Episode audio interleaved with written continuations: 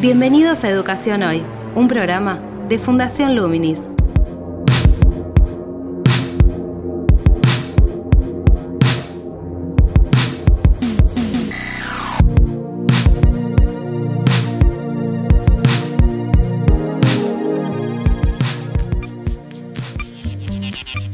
Hola, ¿qué tal? Soy Gabriel Latorre y estoy dando comienzo a Educación Hoy, el podcast que realizamos desde Fundación Luminis, abordando diferentes temáticas de la educación en Argentina y en el mundo. El podcast anterior habíamos realizado una entrevista a Inger Engvist, una especialista sueca, para que nos adentrase un poco en la situación, las decisiones, las prioridades que tomaron en cuenta para organizar el sistema educativo en el proceso de cuarentena en el país de Suecia. Hoy vamos a descender un poco más hacia el sur, vamos a ir hacia España, un país de Europa con el cual tenemos muchos vínculos históricos y culturales, para conocer cuál es su situación, dado que están regresando a clases. Datos. Al año 2020, España cuenta con 47.431.000 habitantes.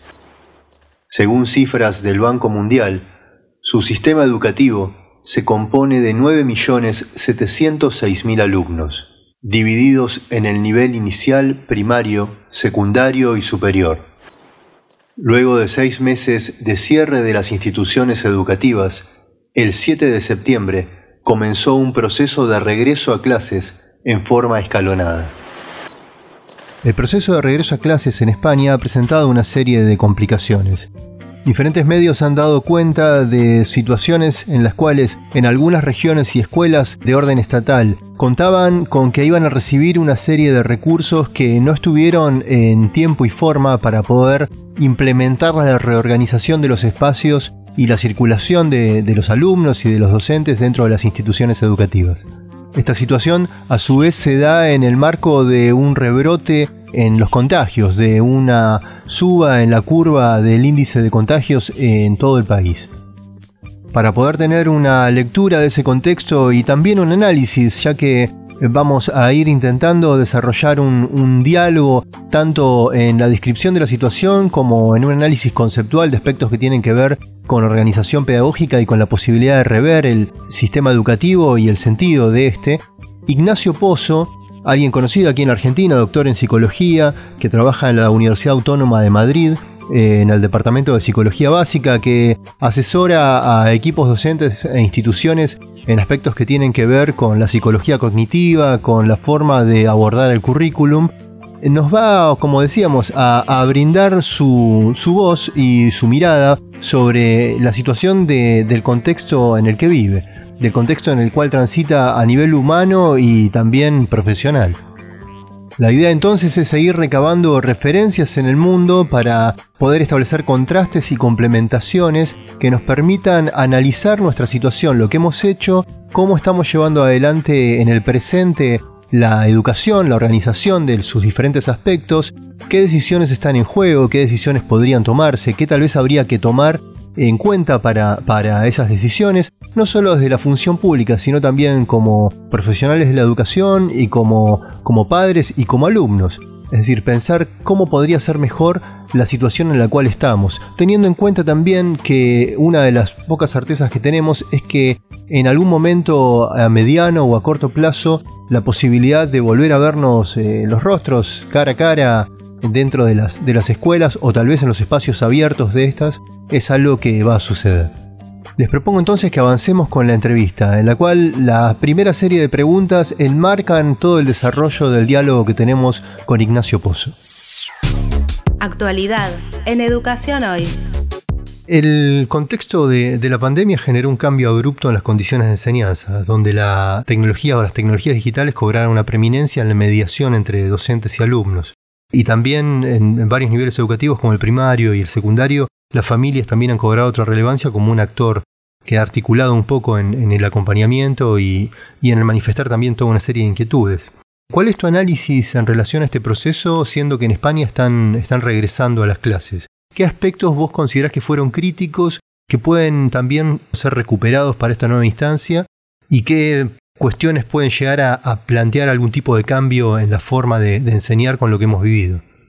es, casi una, conferencia contestar a eso, ¿no? porque han pasado tantas cosas. Aquí en Madrid fue exactamente el, el 11 de marzo, que fue hace 16 años cuando estallaron los trenes, curiosamente o significativamente. Este 11 de marzo del 2020 pues fue otro, otra debacle, otro desastre, fue el día en que se cierran los colegios.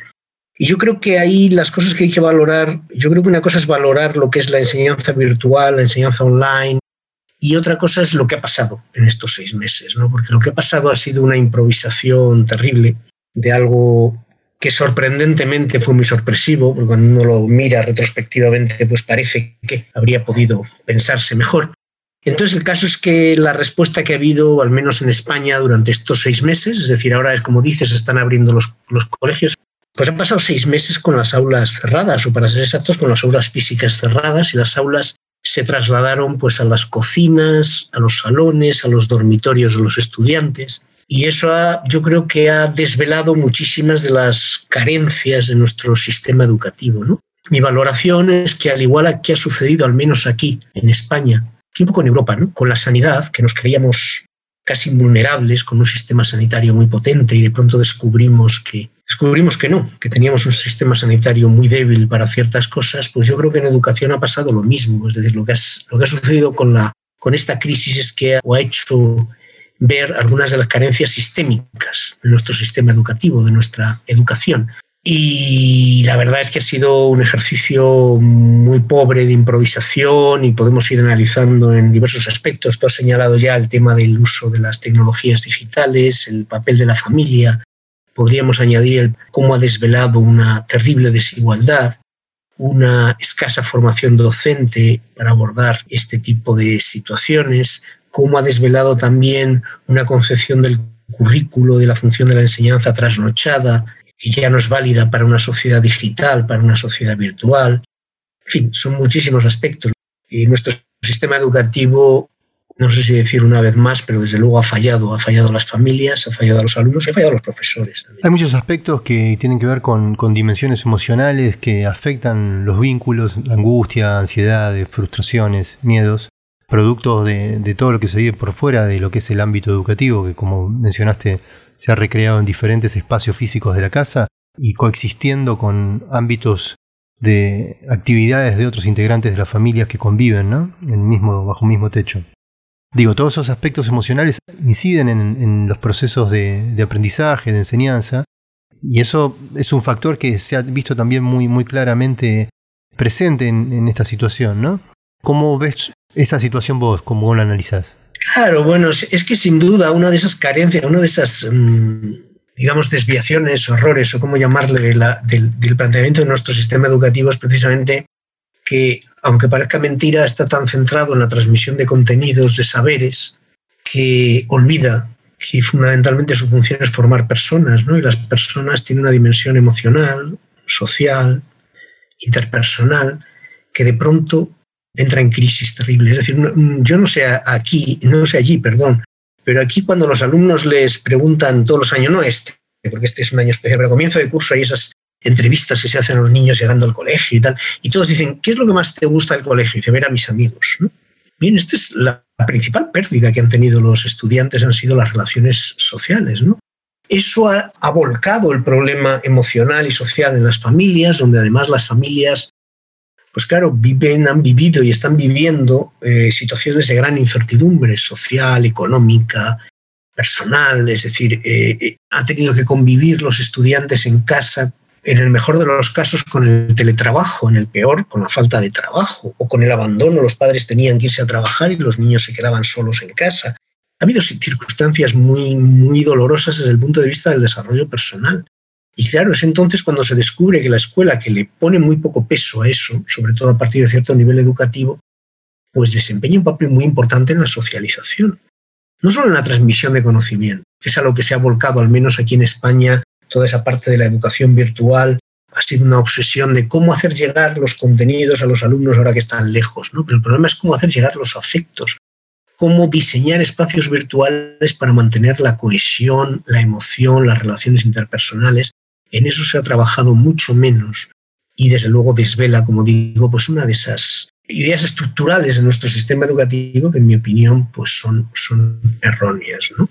hay escenarios de una gran desigualdad. Yo quiero insistir en el tema de la desigualdad porque me parece enormemente importante. Yo desde hace muchos años vengo percibiendo que la escuela es un espacio que aporta muy poco a los que ya tienen mucho y podría aportar mucho a los que tienen poco, pero sin embargo, como se centra más bien en los que tienen mucho, es más bien elitista, selectiva, pues acaba olvidando a aquellos que realmente la necesitan y los que la necesitan son los que han sido más olvidados en todo este proceso. ¿La educación pública en España también tiene ese rasgo? En España hay tres tipos de centros educativos. Los centros privados, que son centros de gestión privada y de propiedad privada, los centros públicos, que son centros de gestión pública y propiedad pública, y luego los centros que se llaman concertados, que son centros que gestionan, se gestionan de manera privada, pero con fondos públicos.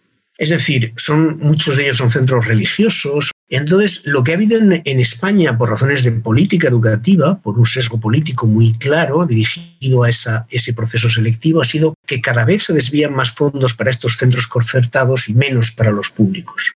O si se quiere dicho de otra manera, los centros públicos se van degradando poco a poco, aunque depende también del contexto y del barrio, van siendo para alumnos cada vez más, más vulnerables y en cambio los centros concertados, que también se financian con dinero público, pueden seleccionar a sus alumnos y tienen una orientación mucho más selectiva en el sentido de que están dirigidos mucho más a alumnos que quieren tener éxito en el sistema educativo. Quizá no está, no está tan mal. Independientemente si son inmigrantes o no, o hay también un sesgo en ese sentido. Bueno, es que los inmigrantes casi todos van a centros públicos.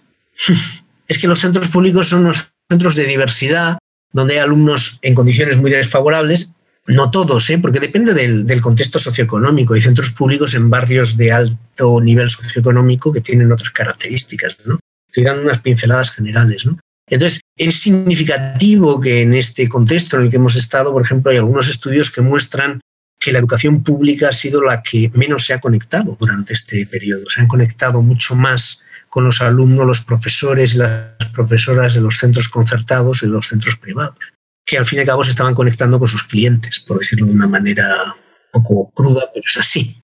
Y entonces tenían un interés en ese nexo en mantener esa... Y eso hay datos, hay datos de estudios, porque se han hecho estudios durante la pandemia que muestran que ha habido más actividad online en esos centros que en los centros públicos. Eso quiere decir que ya los alumnos de los centros públicos probablemente tenían unas condiciones de partida más desfavorables. Insisto, no todos. Quizá la brecha no es tan fuerte como puede ser en muchos países de Latinoamérica entre educación pública y privada, pero esto es algo que políticamente se ha, se ha, intentado deliberadamente en las últimas décadas. Pero allí, digamos, como es un problema que, se ha evidenciado aquí en cuanto a la falta de conectividad por parte de algunos, de algunos chicos, la falta de acceso a un dispositivo también, allí esa situación, esa condición no sería un problema central, tiene que ver más con la cuestión vincular. No tengo los datos delante, aunque los he revisado. Yo creo que había un porcentaje pequeño, ¿no? entre el 10 y el 20% de alumnos en algunos niveles que tenían dificultades de conexión. El problema no era, aquí ya es un problema de otro nivel, si quieres.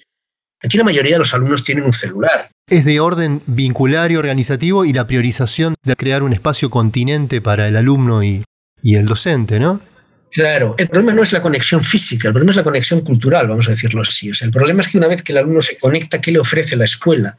Y entonces la escuela resulta que lo que le ofrecía, como no tiene recursos para una enseñanza virtual, porque tenemos una escuela analógica para una sociedad digital, y esto es algo que esta situación ha demostrado, pues claro, los alumnos encontraban que o bien no tenían, aunque, aunque pudieran conectarse, no tenían una estimulación desde las escuelas suficiente, no había actividades adecuadas y luego se encontraban con el problema de la mediación de la familia porque sin la familia era muy difícil salir adelante en este contexto, no solamente por tener espacios físicos donde trabajar, sino por el apoyo de la familia. Entonces yo creo que ahí es donde la brecha digital pues, se ha hecho tan evidente en esta situación. Entonces la brecha digital la desigualdad no ha sido producida por la pandemia, ha sido multiplicada o ha sido visualizada. Esto que mencionás, digamos, también el rol de la familia y el acompañamiento, si hablamos entonces de, de inmigrantes con una gran inmigración, que pueden ser primera generación, seguramente había una dificultad bastante importante por parte del acompañamiento de los padres en ayudarle a interpretar una consigna o a resolver algún tipo de, de, trabajo cuando los padres han estudiado de una manera tal vez muy diferente, partiendo incluso en otro idioma, ¿no? Eso también debe ser un problema así acentuado, ¿no? Esa distancia cultural. Claro, totalmente. O sea, lo que quiero decir es que el problema, cuando pensamos en el problema de acceso, hay un primer problema en la mm, sociedad digital, digamos que es el acceso a la información, pero hay un segundo problema que es mucho más importante, que es transformar esa información en conocimiento, disponer de una cultura que te haga posible apropiarte de eso. ¿no? Y en ese contexto es en el que mm, incluso aquellos alumnos que tenían acceso, aunque ese acceso, ese hilo de comunicación, por las razones que he expresado antes, del entorno socioeconómico, de recursos, de condiciones familiares, era probablemente más débil, pero aunque llegara, tenía que ser transformado. Es lo, un poco lo que estás diciendo, el papel de la familia en el apoyo eh, emocional, en darle valor a eso, en poder acompañar. Y yo creo que ahí es donde han surgido también graves dificultades. Es decir, también hemos visto otra cosa muy, muy estructural y es que con la pandemia la educación ha entrado en las familias. Pero es que las familias no habían entrado antes en la educación, estaban excluidas del proceso educativo, en gran medida excluidas, no participan y en la medida en que no participan esto se hace mucho más difícil. En aquellos entornos donde las familias estaban más implicadas, el proceso ha sido mucho más natural y mucho más fácil. Eso también es una relación mutua a veces, ¿no? De, parte del espacio que le habilita la escuela y también cómo se involucra la familia. Aunque también ahí las barreras culturales inciden en ambos, en ambos actores, ¿no? Aquí en España está surgiendo, al hilo de todo esto, se está, eh, están reforzándose las posiciones de la gente que, las familias que son partidarias de lo que se llama el homeschooling o la educación en casa, ¿no? Es decir, la idea está muy norteamericana, muy de Estados Unidos, de que la escuela no es necesaria, lo que es necesario es la educación y por lo tanto tú puedes educarte en casa, pasar una serie de pruebas estándar y no necesitas ir a una aula, ¿no? Esto, como ha sido una situación de homeschooling masiva, obligada y forzada, ha reforzado las posiciones de los que dicen, ah, claro, es que esto se puede hacer. Pero claro, el homeschooling es una, una estrategia o una manera de entender la educación muy propia de ciertas élites que reúnen las condiciones para educar a sus hijos en casa. Pero además uno de los grandes déficits del homeschooling tiene que ver con lo que hemos apuntado antes, la socialización. La escuela no es solo un sitio donde se va a aprender matemáticas, historia, se va a convivir con otros, aprender en la diversidad, a dialogar, a socializarse, a entender posiciones distintas de las tuyas. Si todo eso se va reduciendo o se va eliminando mediante sistemas educativos cada vez más excluyentes, más segregados, si se quiere, pues claro, cuando llega una situación de estas, pues todo eso sale como más a la luz, ¿no? Pero ya venía de atrás. Que en ese sentido, pues esta pandemia, esta situación de la educación confinada, debería de servirnos para reflexionar sobre los males endémicos del sistema educativo. Es una crisis de la que deberíamos aprender para transformarnos, aunque la verdad es que soy escéptico de que eso vaya a pasar. Entrevisté hace poco a una especialista sueca y ella nos comentaba, hablando de esto del, homeschooling, en Suecia a partir de los 16 años los, los alumnos y la educación superior ya pueden estudiar en sus, en sus hogares, ¿no? de manera autónoma, pero los chicos de menos de 16 años continuaron yendo a clases normalmente, de alguna manera para preservar también justamente un clima emocional que no fuese disruptivo y no generase un impacto negativo tanto en los niños como en las familias, ¿no? Digo, como esa, esa diferenciación, ya cuando se considera que tienen autonomía para hacerlo, habilitaron esa posibilidad. Fue como el único cambio en el sistema educativo que hicieron, pues ni tienen protocolo dentro de las, dentro de las aulas tampoco. No sé allí, es que aquí en España la, la escolarización es obligatoria hasta los 16 años. A partir de los 16 años, como la educación ya no es obligatoria, no es tampoco obligatoria la escolarización pero la, escolarización, es decir, eh, los alumnos tienen obligaciones. Esto, por ejemplo, es un problema que se está planteando mucho ahora, porque sabes que están reabriendo las escuelas en unas condiciones sanitarias muy difíciles que tenemos ahora en España. Hay unos, especialmente en Madrid y en otros lugares, hay un pico de contagios muy alto. Entonces hay familias que dicen, no nos atrevemos a llevar a los niños a la escuela. Y desde la Administración Educativa se está haciendo llamadas avisando de que no llevar a los niños a la escuela es un delito. Ahora, los docentes quieren, están por hacer un, paro, tengo entendido, en relación a esto. Eso depende de dónde.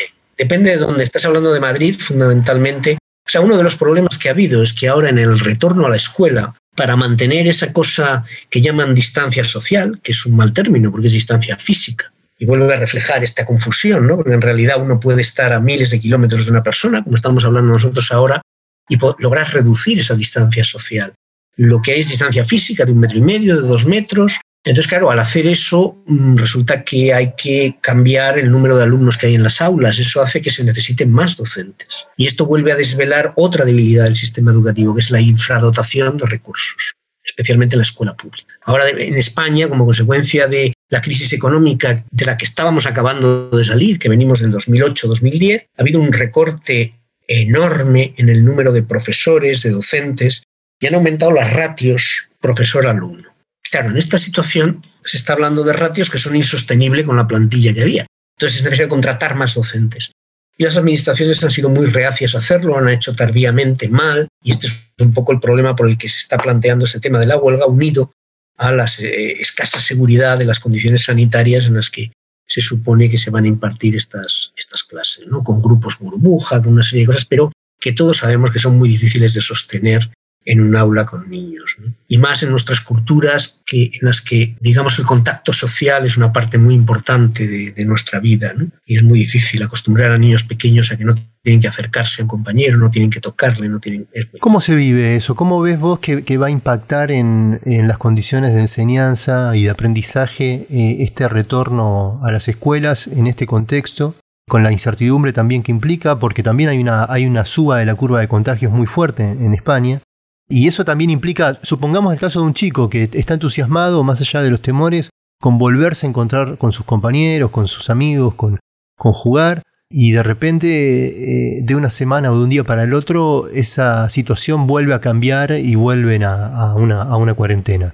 ¿Cómo se maneja la frustración? Bueno, vamos a ver cómo evoluciona, pero es más que esperable. Pero ¿cómo, tendríamos que manejar la frustración? ¿Cómo, lo, ¿Cómo pensás vos esa cuestión que incide claramente en los vínculos y en las condiciones para aprender? Bueno, yo creo que hay una. Tenemos que asumir la realidad que tenemos. Es decir, esta situación está aquí y está para durar un, todavía un tiempo. Aunque hablen de vacunas y tal, está claro que esto va a durar un tiempo.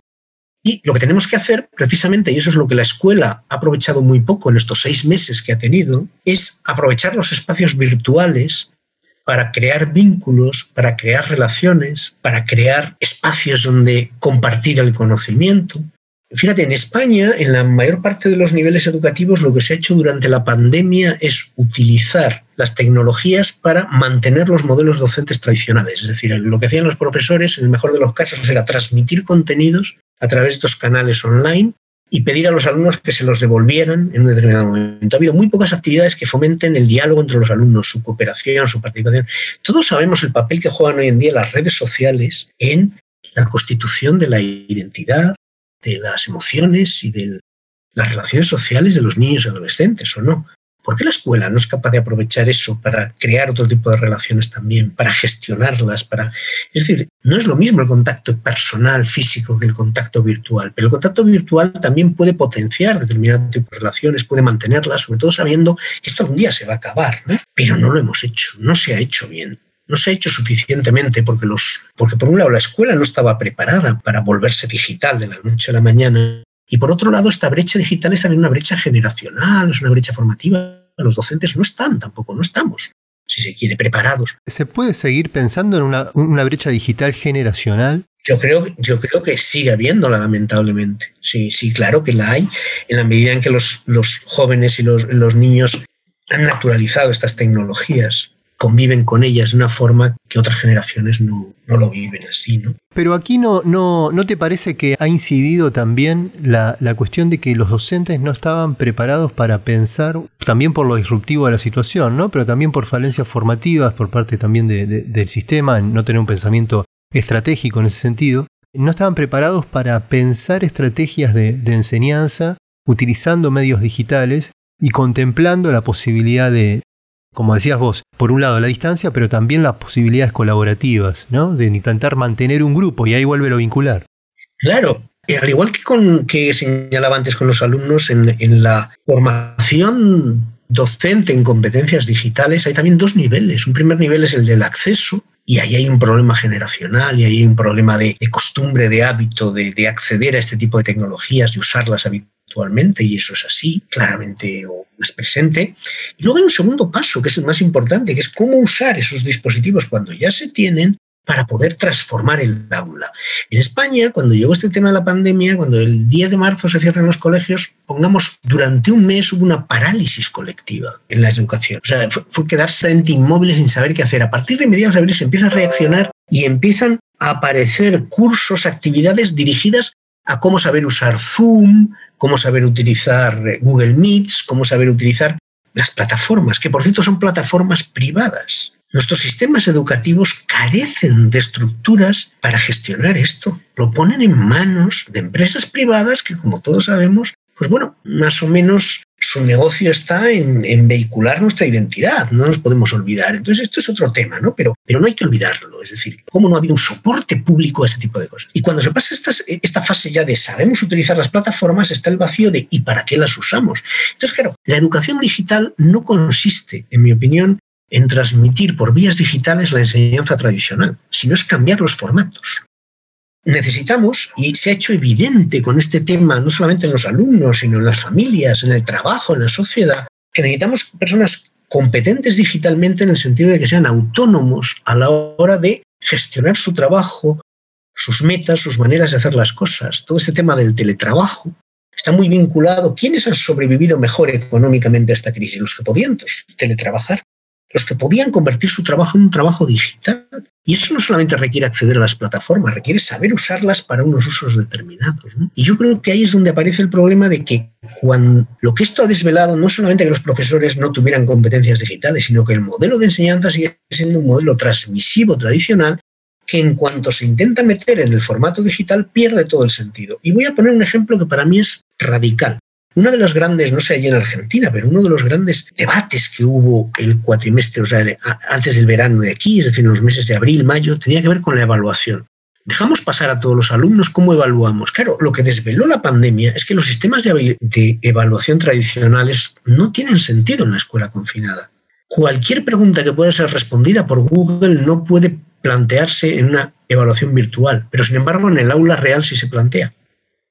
Pero claro, es que esa evaluación no tiene sentido tampoco en el, aula real. El problema es que tenemos un modelo de enseñanza trasnochado que no sobrevive a pasarlo por una pantalla. Todo está puesto de manifiesto que nuestro sistema educativo no responde a la sociedad digital en la que ya vivimos, donde gran parte de la información se gestiona de esta manera digital, como ahora nos hemos visto obligados a hacer también en las aulas. Entonces está formando personas para una sociedad que ya no existe. Te invitamos a participar de Educación Hoy a través de las redes sociales de Fundación Luminis, arroba Infoluminis o nuestro sitio web www.fundacionluminis.org.ar.